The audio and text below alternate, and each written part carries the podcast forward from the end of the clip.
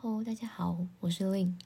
真是想不到，生性懒散的我可以如期更新了。首先就是先谢谢大家的反馈，晓得我真的是感激涕零，鞠躬再鞠躬，谢谢大家。好，那我想呢，今天就来延续一些试播集说过的内容吧，因为毕竟不小心好像挖了很多的坑嘛。但是大家放心，我会好好填坑的，我不会做事后不理这种没良心的事。对，好，那。上集聊到可以用什么方式去入门看一件作品，但有另外一个问题哦，也常常被问到，嗯，就是那怎么分辨这件作品好不好啊？好作品的定义到底是什么？其实这也是个会涉及到很多层面的问题哦。但说到底啊，我觉得所谓这种优劣好坏的评判，本来就是相对的嘛，被比较出来的，很多事情也都是这样子。那我在这里也不会说谁好谁坏，因为那也只是我的主观认为。那我觉得啦，最直接的方式其实就是多看，对，嗯，脑内的资料库东西多了嘛，自然也能感觉出些差别。嗯，其实就像你吃过很多家卤肉饭之后，到后来你总是能说出点什么心得嘛。比如说，嗯，这家比较好吃，你觉得是因为呃卤肉的肥瘦比例刚好，或是那个卤汁的味道比比较香，不会吸干之类的。但是看作品啊，去哪里看也是蛮重要的啦。最简单的方式呢，我认为就是可以从各大美术馆选一些自己有兴趣的展览开始。那像是那些国际级的美术馆啊，都会有常设展。常设展就是常态性的展览，就是一直都会，基本上一直都会在那里。那这些常设展啊，嗯，都是很脉络分明的，通常会按照时间轴去做规划，你就能直接用自己的眼睛去了解艺术史这样的概念了。那另外啊，我觉得现在比较知名，然后有规模那些画廊也是很不错的选择。尤其如果你在国外那些各大一线城市、国际级的画廊们，比如说像是卓纳画廊、Pace、Gagosian、White Cube、嗯 House of Worth 等等这些 Mega Galleries，呃，展出的基本上都会是很棒的作品，甚至常常是那种美术馆等级的哦。嗯，那现在啊，很多国际一线艺术家也都是在这些画廊的旗下。那另外一个能免费时常看到这种美术馆等级作品的地方哦，其实呢，你知道是什么吗？就是拍卖公司的预展。预展是什么？预展其实就是，呃，每场拍卖在拍，呃，开拍之前，他们会有做一个展览，把那些拍品展示出来，让，嗯，想要竞标的人们可以去看一下那个拍品本人长什么样子，确认一下是不是自己想要的东西的那种展览。那其实都是开放给大众的，尤其是现在那个。世界两大拍卖龙头佳士得跟苏富比的预展，我觉得是非常值得可以去看的。嗯，我之前在佳士得上课还有上班的时候啊，都觉得就是这个我这个地利之便真的是超爽，太幸福，就是一个练眼力的好机会，眼睛就是很滋润，很滋润。对，但是这个呃这两家拍卖公司啊，其实在台湾它因为没有设立拍卖场的关系，只有办公室，所以其实嗯在台湾的这些预展。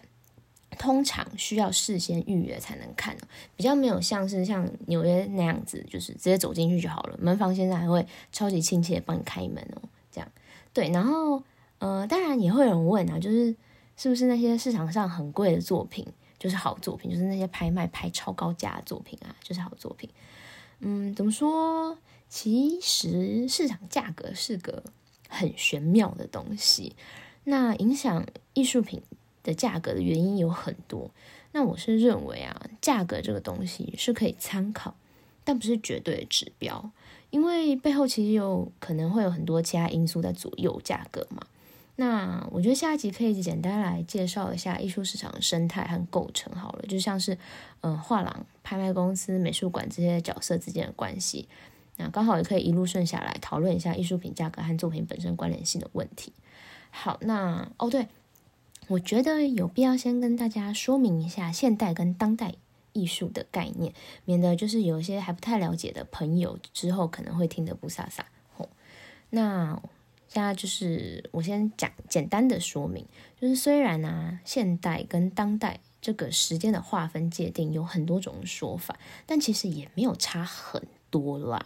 嗯，基本上按照西方艺术史来看的话。嗯，现代艺术大约是指十九世纪末期到二十世纪中期的这段时间。那在这之后出现的，就可以说是当代艺术。那其实也可以直接用第二次世界大战当做这两个呃当代跟现代的分界啦。那 要更粗暴一点的说法，其实就是呃现在还活着的艺术家做出来的作品就可以说是当代艺术这样子。嗯，那我们现在就再拉回来讲，怎样才能称作好作品？但在讨论这个问题之前啊，其实也要先回到一个更前面一步的问题哦。嗯，就是怎样才算是艺术品？又是一个大灾问。对，那其实这个问题也是艺术史上一个很重要的讨论。嗯，这边大略提一下好了，可能会比较无聊，不想听的人可以先去神游大概个五分钟之后再回来吼。好，那这个何谓艺术品的讨论啊的发展，简略来说是，嗯，艺术从之前的那那些模仿与再现的追求啊，到了现代艺术的时期的时候，出现一个很重要的改变，那就是那些冲在前头的前卫艺术家们开始对形式有革新的追求。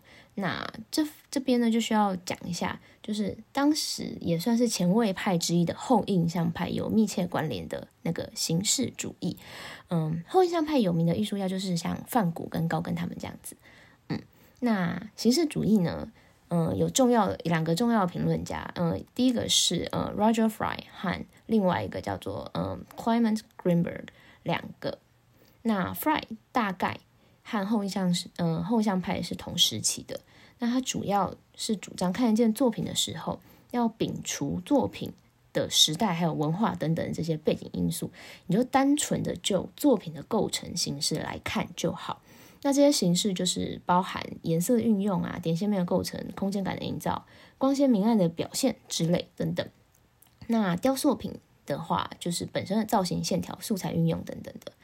还有这些形式所激发的情感效应，那其实还蛮接近我上一集试播集说到的那种直观视觉性的观看方式。那再后来啊，另外一位推崇形式主义的那那位 Greenberg 先生就更极端一点喽。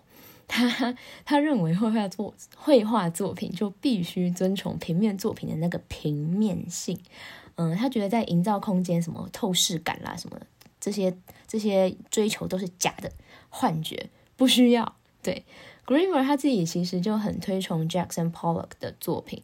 嗯，Pollock 就是常常你看呃听到会有人看到他的作品，就说啊，这不就是把油漆乱泼乱洒在画布上啊？这个我也会呀的那个艺术家。嗯，我觉得应该有些人应该知道我在说什么。那如果不知道，可以去查查。那 Pollock 为什么在艺术史上很重要，然后也非常的有名，然后画家也是天价级的那种。那这个之后就有机会再讲。好，我们回来形式主义一下哈，嗯，形式主义呀，嗯，其实啦，也只是当时嗯其中一个评价艺术的方式，看艺术的方法。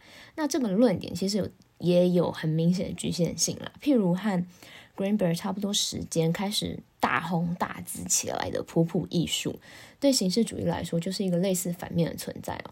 嗯，最有名的普普艺术家就是大家常听到那个 Andy Warhol。嗯，总之呢，普普艺术。其实它的核心呀，就是因为，嗯，六零年代那个美国的消费文化起来嘛，然后好莱坞的电影啊、摇滚乐等等的那些蓬勃的发展，所以出现的一种宣扬艺术生活要世俗化、呃生活化的一个观念。那就是其实这是无法把时代背景这个基础拔除不看的嘛，因为它就是因为时因时代而生的一个呃普普运动。嗯，那所以啊。就是在现代艺术这个时期，就艺术，嗯，就进入一个算是爆炸般的发展。对，那因为艺术家们在艺术形式表现上已经开始达到了各种极致，那就有一位艺评家叫 Dental，对他呢，在一九八四年就提出了一个艺术终结论。那这个论点其实也是艺术史发展到一个程度时必然的出现。嗯，什么意思呢？简单点说，就是艺术已经发展到顶了，没戏唱了。对。嗯，所以艺术终结论开始啊，就是这个论调开始出现之后，艺术为何是艺术等等的论述和哲学语言导向的一些讨论哦，就似乎越来嗯越热烈了。这样，那 Dental 的嗯这个论点白话一点的意思，大概就是说，当论述开始成为定义艺术的必要手段的时候，也就表示艺术的可能性已经到了极限，也就是所谓的那个终结。那艺术开始没办法自己定义自己了，所以一个物体被认为是艺术品的过程，就开始要有论述的介入，就是它需要被解释，那就同时代表了艺术从此进入了多元的时代嘛，对不对？那 dental 这个多元时代的意思，大概就是因为能做的其实都已经有人做过了，对，所以现在艺术家还能做的就是混合，还有重复已经出现过的那些风格们，嗯，那有很多学者当然也有提出很多不同的论点去同意或者是部分同意 dental 的说法。当然也有质疑的声音啦。丹头在之后其实也有在针对自己的论点提出更深入的解释，还有一些调整之类的。那在他嗯二零一四年最新的书《为呃何谓艺术》中，他就有提到，呃，他认为艺术其实就是意义的具象化，那个意义就是那个 meaning 的具象化。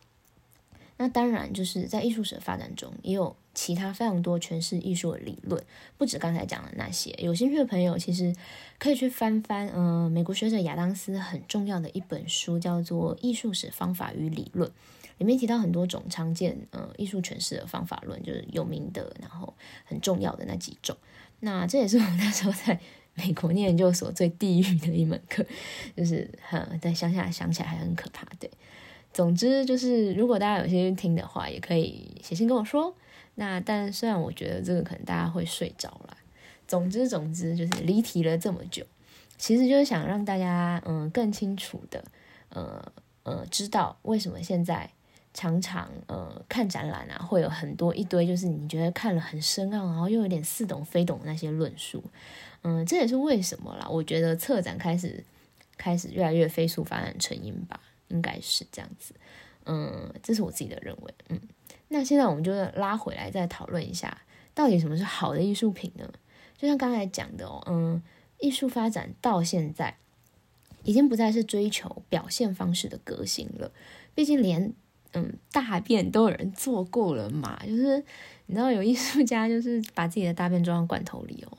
对，或者是还有另外一个，我之前看过一个是，嗯，他做出一个机器，一个机械的消化系统，然后就喂它食物，然后最后它就排泄这样子。然后还有其他的啊，就是像比如说有地景艺术家，他就是躺着在那边淋雨五分钟，然后站起来走掉，然后地上就留下一个他的人形的那个印子这样。然后或者是也有把凯旋门整个包起来的嘛，然后也有呃这个很有名，应该很多人听过，就是他。把自己的身体全身都麻痹，但是意识、然后视力啊、听觉、嗅觉那些都还在。然后，呃，在他旁边放了很多用东西，比如说口红啊、玫瑰啊、刀子、斧头、枪都有。然后邀请请让观众可以允许观众可以对他为所欲为哦。那还真的差点让自己被毙掉，就是差点真的有人要开枪的一个行为艺术，行为艺术教母 Maria 这样，嗯。然后，或是还有另外一个，就是也很有名嘛，就是一天打卡二十四次，一小时打卡一次，然后打卡一整年的行为艺术，就是谢德庆。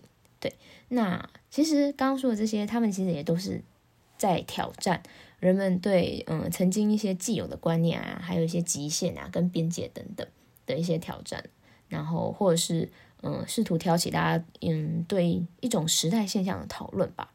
也有很多是非常哲学，甚至有很浓厚政治性。那刚刚讲到这些例子，说说不定大家也都多少听过了。总之，很多很多这种例子，还有曾经艺术家做过的事情。那我认为啦，艺术家都是用非常多的心力啊，还有时间，在传达或是追求同一件事情，甚至用他一辈子哦的艺术生涯去讲一件事情。那这也是为何艺术创作有一个无形的门槛在那边，这是我认为的。那这个门槛啊，嗯，其实我觉得不是在说有没有相关的学术背景啊，有没有念过艺术学校那一种门槛。我觉得很多艺术家也没有受过正规的艺术训练啊。我觉得就是，嗯，这个门槛啊，是在说，嗯，对自己创作的那个执着，还有坚持，还有自我突破的追求。我觉得这是一个好的艺术家最基本都会有的觉悟还有品质啦。那其实很多事也都是这样嘛，对不对？嗯，因为一个艺术家，我认为要他的作品啦，要达到成熟的阶段，然后要有个清楚的脉络可以被检视啊，通常没有个五年、十年是不太可能的啦。嗯，我自己是这样子想。那当然，技法啊、执行面上的那些门槛也不能说没有。嗯，要能够做到有嗯个人辨识度啊，然后或者是技法，他的那个做作品的技法或是方式很难被轻易模仿啊、复制啊等等的。然后有一套自己的美学系统之类的。嗯，然后还有就是在精神啊、精神性、文化性这种无形的价值上有一定的敏感度，然后可以。把这些东西和自己的创作方式有，呃，做出最适当的融合，然后让自己想传达的那些东西被很精准，然后很自信的被处理好，表现出来，然后让人们有共鸣、有感受。以上这些都有一些高度了之后，我认为就可以说是好的作品了吧。嗯，那当然，一个艺术家成功与否和基因也是有蛮大的关系啦。就是这是不可否认的，我也相信很多很棒的作品都还没有得到他应有的关注跟讨论。那也很也会有很多人就问说，是不是有很多现在就是线上啊，或是之前啊受到追捧那些艺术家是其实是过誉了呢？那这我就不好说了，毕竟用不同的角度看，或是不同的方式去看它或去讨论它，会有不同的结论啦。